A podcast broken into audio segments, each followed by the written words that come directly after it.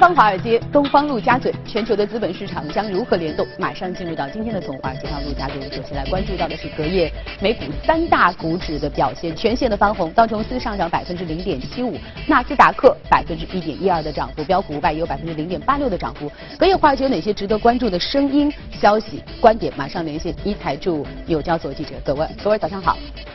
美国驻德国大使在和戴姆勒、宝马和大众等的一众德国车企高管的一场会议当中透露，美国总统特朗普可能会暂缓实行对来自欧盟的进口汽车征收关税的威胁，以此来换取欧盟在这一问题上的让步。这一消息呢，促使隔夜汽车类股普遍上涨，通用汽车和克莱斯勒盘中的涨幅分别达到百分之二和百分之六。而政策消息面呢，美联储公布六月份公开市场委员会会议纪要，指出美国就业市场继续走强，经济活动稳步增长，家庭消费开支开始抬头，商业固定投资继续强劲的上升，通胀水平继续向美联储设定的百分之二的目标靠拢。一些联储官员也担忧，如果经济增速长时间的超越潜在水平，可能会导致通胀上行压力陡升，或者是金融失衡，甚至最终引发严重的经济衰退。基于这样的观点呢，几乎所有委员都认同美联储应该继续保持当前的加息步伐。另一方面，在会议纪要当中呢，委员也多次谈到了全球贸易摩擦升级的担忧。绝大多数的与会委员称，贸易政策相关的不确定性和风险加剧，并可能会对商业信心和投资支出产生负面影响。部分企业高管已经向地区联储表示，由于贸易政策的不确定性而暂缓或是削减资本支出。而从行业来看呢，钢铝行业并没有因为特朗普的关税而做出扩大产能的计划，而农业企业对来自其他国家的报复性关税最为担忧。主持人。好的，谢谢格尔。既然隔夜美股这个三大股指的涨幅主要来自于美国和欧洲之间关于汽车进口税的这个缓和，所以我们也看到隔夜的欧洲三大股指涨幅也不甘示弱，尤其是可能最受益的德国哈，德国 DAX 指数上涨了百分之一点一九，法国 CAC 有百分之零点八六的涨幅，英国富时。也有百分之零点四零的涨幅。那隔夜的欧洲啊还有哪些值得关注的生意？我们来连线一财驻伦敦记者薛江，薛江，早上好。好的，主持人，在汽车股大涨的带动下，周四欧股出现了普遍的高开高走。截至收盘，欧洲斯托克六百指数上涨了百分之零点四一，报三八一点六一；泛欧欧三百指数则收涨百分之零点四五，报幺四九五点三三。上涨最为明显的德国 DAX 指数在高开了百分之零点四后，盘中一度上涨超过了百分之一点六。据多家欧洲媒体报道称，在三家欧洲汽车巨头大众、宝马以及戴姆勒与美国驻德大使的会谈后，美国可能撤销对欧盟。汽车征收关税，前提是欧盟同样免除对美汽车所征关税。这一汽车零关税的提议推动了欧洲斯托克六百汽车股指数昨天盘中大涨百分之四点四，创下了两年来的最大单日涨幅。宝马、菲亚特、克莱斯勒、大众等汽车公司的股价在平均了高开百分之二后，涨幅也是纷纷达到了百分之五左右。此外，佳能可公司的股价也一度上涨达到百分之三点九，在因美国反洗钱调查导致股价大跌百分之十后，该公司。宣布将回购不超过十亿美元的股份。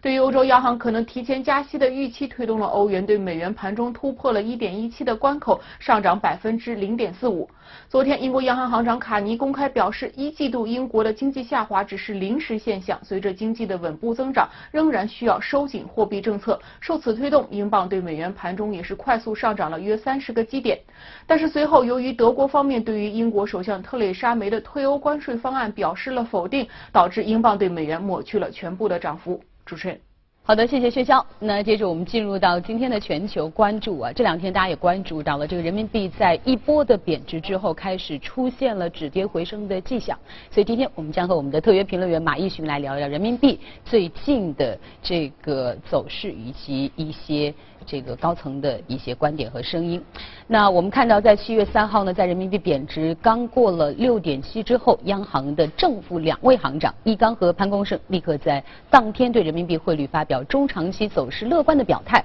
随后，人民币开始止跌回升。对此，很多的市场人士将人民币触底回升归因于央行的市场调控。哈，所以我们来问问马一寻，在你看来是这样吗？呃，有。又是什么样的因素让人民币跌不破六点七的关口位置呢？呃，我觉得哈还是不能简单的把人民币的触底回升归结到是央行的呃单纯的市场调控。呃，就算央行同期在银行间市场有操作，我们还同样要关注到其他的几个重要的因素。一个就是央行在关键点位进行的情绪的管理，呃，另外一个呢就是投资者也存在跟风的行为。呃，首先就是央行官员在七月三号的这个口头表态，那么这个对于市场心理的影响来说是绝对不能忽视的，而且这是两位可以认为是重量级人物的同时的发生，那么这对于市场心理层面的影响是重大的、巨大的。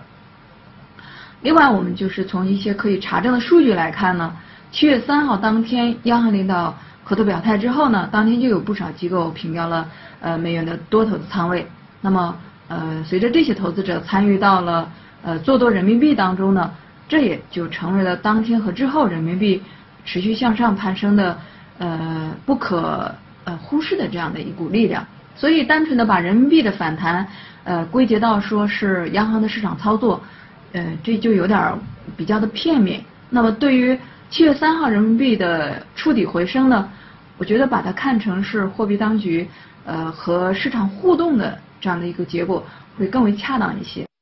嗯，所以其实很多人看到，呃，当这个汇率到六点七的时候，我们看到货币当局开始对市场的情绪进行引导，所以很多人解读为这个六点七是不是就是货币当局进行市场情绪引导的一个关键的点位？如果是的话，为什么是六点七？马一勋，为什么不是六点六五，或者说是六点六的时候再开始引导呢？的确，我们看到了货币当局在六点七跌穿的时候进行了果断的出手，而且我们如果结合着人民币汇率指数，呃，CFETS 指数它的走势还有它所处的点位这个过往来看呢，货币当局呃进行市场情绪的调控呢，确实是精心选择了六点七这个位置，而且呢，六点七应该就是一个不能轻易跌穿的价位。那么我们往前看。就是二零一七年九月份之后呢，CFETS 指数呢，呃，当时就在九十五附近进行窄幅的震荡，而且呢，呃，CFETS 指数呢，在回升到九十五以后呢，境内的结售汇的市场呢，就基本恢复了平衡，那么单边贬值的预期呢，也基本宣告了消退，所以呢，市场还有投资者还有研究员普遍都认为。这个指数在九十五附近，就是货币当局可能比较认可的点位。所以我们再看今年的市场，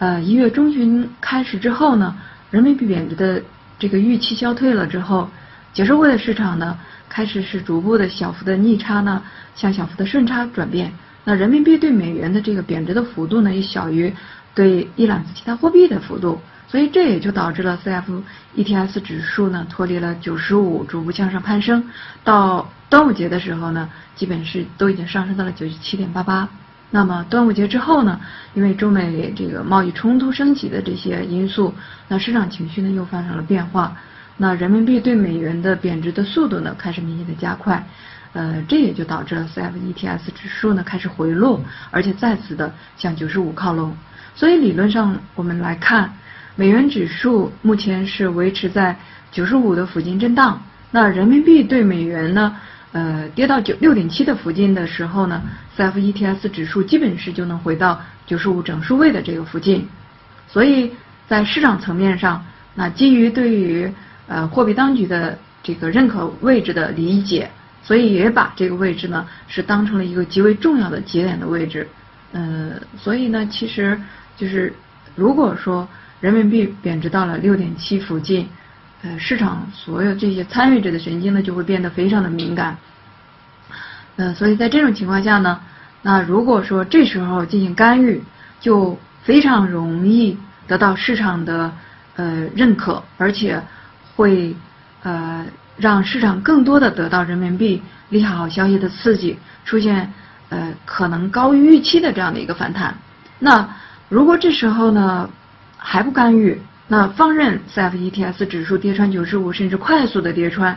那可能情形就会非常的糟糕，市场情绪呢可能就会出现比较大的波动，那人民币贬值的预期可能又会大幅的强化，这对于人民币后市的走势就非常的不利。那时候在调控的话，可能就会呃非常的，就相对来说比现在肯定是要费费劲的多嘛。所以我们就能够呃理解，那从调控市场情绪的角度出发呢，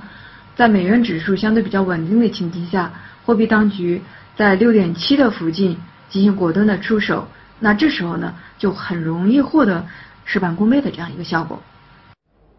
而且你刚才谈到了这个 CFETS 指数哈，其实我们都知道，较早之前的时候，货币当局是很重视人民币对美元的双边汇率的稳定的。那如果说像你刚才所说的，当局如此关注人民币汇率指数的 CFETS，那是不是意味着当局的汇率指标重心已经转为对人民币汇率指数的关注，也就是对一揽子货币的总体汇率水平的平衡呢？那如果是这样的话，你认为货币当局可能是出于怎样的考量？的确，我们可以确定，央行呃在制定了一揽子货币政策之后呢，就已经开始逐步转向呃关注更重要的一揽子货币汇率指标 CFETS。呃，特别是因为呃国际贸易争端的升级呢，我们注意到世界贸易的伙伴其实并不是单一的。那对一国总体外贸竞争力产生影响的，应该就是对一揽子货币的总体的汇率水平。所以我们。也是通过呃对一揽子货币的总体的这样的一个变化，来综合衡量各国汇货币汇率的强弱，这也就是再自然不过的事情。所以现在呢，我们来追寻当局呃当初确定参考一揽子货币的定价规则，可以说就是希望通过维持呃对一揽子货币的基本稳定呢，可以在制度上为人民币对美元的双向波动打下基础，那么避免人民币。要么对长美元长期升值，要么对美元长期贬值，这样子的一个单边格局的存在。那么从制度上去淡化市场单边的这样的一个预期。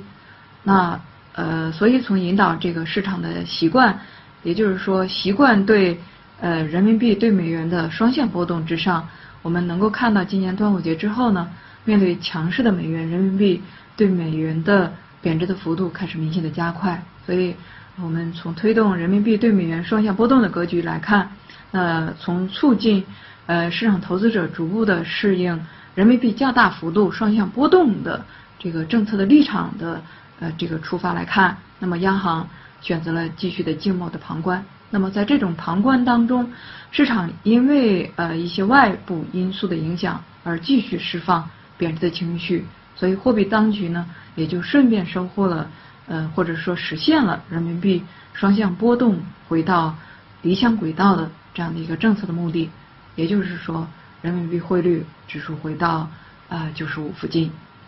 而且另外的一个层面上，我们看到，如果从人民币汇率指数呃来衡量人民币所处的这个位置，我们往前看，就是从去年四季度一直到现在，人民币对一揽子货币的。呃，汇率水平其实都是在九十五附近，或者是说九十五到接近九十八的这个区间进行运行的。所以除了不能算弱之外，今年甚至还应该是升值的。所以这也是呃符合货币当局的要求的。嗯，那如果说这样来看的话，货币当局在六点七附近的出手，是不是算是妥妥的谋定而后动了？那么，艾勋啊，这个对于后市来说，你预计人民币还有跌穿七的风险吗？嗯，是的，除非美元指数回到一百附近，否则人民币对美元跌到七点零还是相当困难的。那短期来看呢，如果美元指数维持横盘，那么人民币再次跌穿六点七的这个难度就会比较的大。那除非就刚才说的美元指数能够持续的攀升，那么呃人民币对一揽子货币呢，如果是图呃维持稳定的话，那么人民币对美元这个双边的汇率肯定就会跌穿六点七。但只要说升不到美元升不到一百附近，那么人民币年内破七基本是没有希望的。呃，另外我们就知道，因为从二零一七年开始，呃结社会的逆差的压力已经明显的降低了。呃，这其中当呃这当中呢，有人民币呃因为已经被淡化了贬值预期的这样的一些原因，呃也有市场就是已经过了外逃资金出境的这个高发期，所以大规模呃这个资本外逃的概率目前并不是很高，所以汇率波动嗯，距离说失控这样的一个情形呢，也比较的遥远，所以货币当局呢，就是比较淡定的来旁观人民币的贬值，也就可以很明显理解了。那么从这个角度上来说，对于后市人民币的走势，那么我们除了关注美元指数的同时呢，应该可以并不需要过于的悲观了。好，谢谢马一群。那接着我们来关注今天的热股。今天我们要说的是来自于金融板块的分塔公司哈，昨天收涨了百分之一点三四，股价是报在五十八点八四。而且其实我们也看到这个分塔公司的股价在近期的走势是持续的向上，非常的强劲哈。所以马一群来给我们介绍一下这家分塔公司，它具体是一家什么样的公司？后续我们应该如何去关注这家公司？分塔公司呢，是从今年的四月份之后，股价开始强劲的上行。那目前基本上已经接近了百分之二十八的最大的涨幅。它的主要影响的因素，我们知道，除了去年的营收的高增长之外呢，呃，今年其实营收也还在呃有所增长。呃，近期呢，十二号还有一个呃每股派现零点七九美元的事件，所以这些呢，都对于近期的股价带来了比较好的正向的激励。呃，芬塔公司呢是一家美国的瑞士公司，也也就是我们国内说的房地产投资信托基金。呃，公司主要是从事健康产业物业的一系列的投资管理、呃融资还有租赁。那投向主要就是美国、加拿大，包括英国的一系列的医疗保健物业，呃，也就是医疗地产的这样的一些市场。呃，像医院，然后专业疗养院、老人院。呃，医疗办公室建筑物，还有其他的医疗照护类的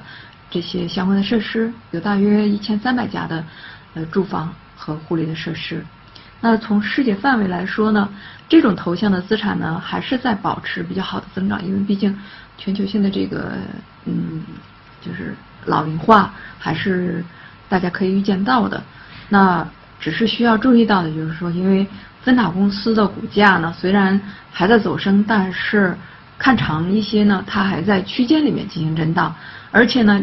它的主要的盈利是集中在二零一七年，那呃二零一六年之前，嗯其实还是并不是特别的明显。今年一季报呢，其实盈利也有比较大幅的回落，超过百分之六十，就是当然营收还是在增长的，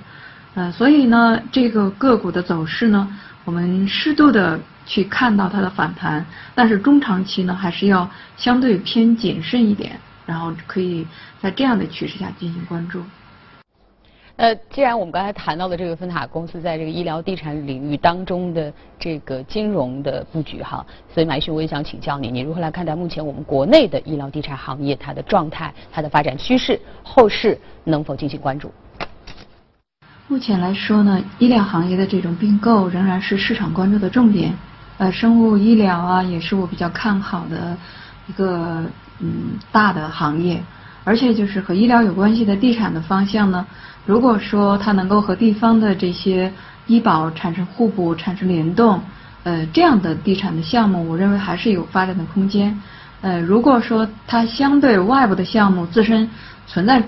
非常明显的个性化差异化，呃，然后内部之间，呃，也就是项目之间又能够是。呃，设施可复制，然后盈利又比较稳定的这样的项目来说呢，我觉得还是值得继续的去关注。而且就是刚才也提到这个呃老龄化的进程，在国内来说也比较明显。而且就是国内康养产业的这样的一个发展，也是在加速和呃就是养老呃和养生，然后康养康复和医疗的这样的一些融合，很多也是通过这种。呃，养老服务标准化的试点来进行引入，所以呢，呃，随着国家对康养产业的这种顶层设计的完成，那么未来在市场的这个准入啊，然后财税金融方面、土地利用方面以及呃医养融合的这些方面呢，应该可以期待有更大的改革还有支持的力度的到来。呃，另外呢，从我了解到的境内境外的情形来看。很多的境外的评级机构对国内的呃地产项目的估值还是相对其他的行业来说更看好和呃也就是说估值会给予更高的估值的。那么在目前这种大环境之下呢，呃资产证券化具备优势的业内的企业也能够拥有会相对其他的公司也好、行业也好，有更好的资金链的运行。所以呢，在相对比较谨慎的前提之下呢，部分有突出优势的这样的一些项目呢，还是可以适度的去关注。好的，谢谢马一行。那么以上就是我们今天的从华尔街到陆家嘴。接着我们再来关注一组轻松一些的消息。全球首个获得公民身份的机器人索菲亚日前呢来到了埃塞俄比亚的首都，与埃塞俄比亚的年轻人，包括人工智能的爱好者们进行会面。索菲亚于六月二十九号抵达埃塞俄比亚，但由于在运抵过程中机器人的部分组件丢失，导致一些原本计划的活动被迫取消。六月三十号。索菲亚正式亮相埃塞俄比亚第二届国际信息通信技术博览会现场，并在活动中向来宾致以问候。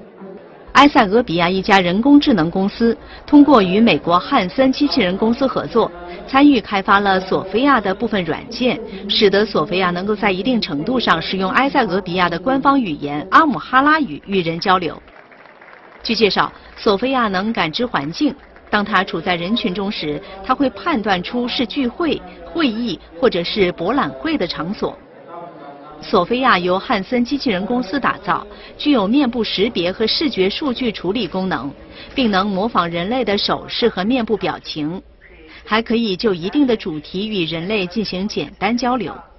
二零一七年十月，他被授予沙特阿拉伯公民身份，成为史上首个获得公民身份的机器人。每年的七月四号，美国独立日这一天，美国民众都会举行各种各样丰富多彩的庆祝活动。而在首都华盛顿，最有名的要数一年一度的吃汉堡大赛了。当地时间三号，也就是今年美国独立日的前一天，趣味横生的第九届年度独立日吃汉堡大赛如约在华盛顿举行。别看前来参赛的大部分都是大腹便便的壮汉，但最有实力的还要数这位身材瘦弱的女选手莫莉斯凯勒。随着裁判一声令下，莫莉便开始以几口面包一口水的节奏吞食起了汉堡，逐渐拉开了与对手的差距。十分钟后，比赛结束的哨声响起，茉莉以二十七个汉堡的成绩摘得了本届大胃王比赛的桂冠，并获得了一千五百美元的奖金。值得一提的是，这已经是这位拥有四个孩子的大胃妈妈第五次夺冠了。接下来，她打算给自己放个假，旅旅游，去尝尝其他地方的风味美食，参加更多有趣的大胃比赛。二零一八年英国皇家学会夏日科学展本月二号到八号在伦敦举行。英国剑桥大学的研究团队啊，在展会上推出了一款智能马桶的样品，他们能够自动的为马桶的使用者来检验他们的尿液，并且在几分钟之内就将结果上传到手机或是电脑软件。这款智能马桶里装有含金或银纳米微粒的特殊装置，每个纳米微粒不及头发丝横截面千分之一大。当尿液流进这一装置时，尿液中的分子被卡在纳米微粒缝隙中，由激光束颤动并分析。检验结果几分钟后便可上传至手机或电脑软件。这项设计旨在提高尿液检验的便捷性，方便人们随时监控个人健康，及早识别精神或身体异常状况，还能节省大笔医疗费用。不过，研究人员承认，这款智能马桶的应用可能会触犯隐私。例如，用工单位可安装这款马桶，用于了解雇员是否饮酒或使用毒品。研究人员称，他们因此仍在观察民意，但强调这款马桶在预防疾病和节约医疗开支方面拥有巨大潜力。每件智能马桶的预计售价为一千英镑，约合八千七百四十三元人民币。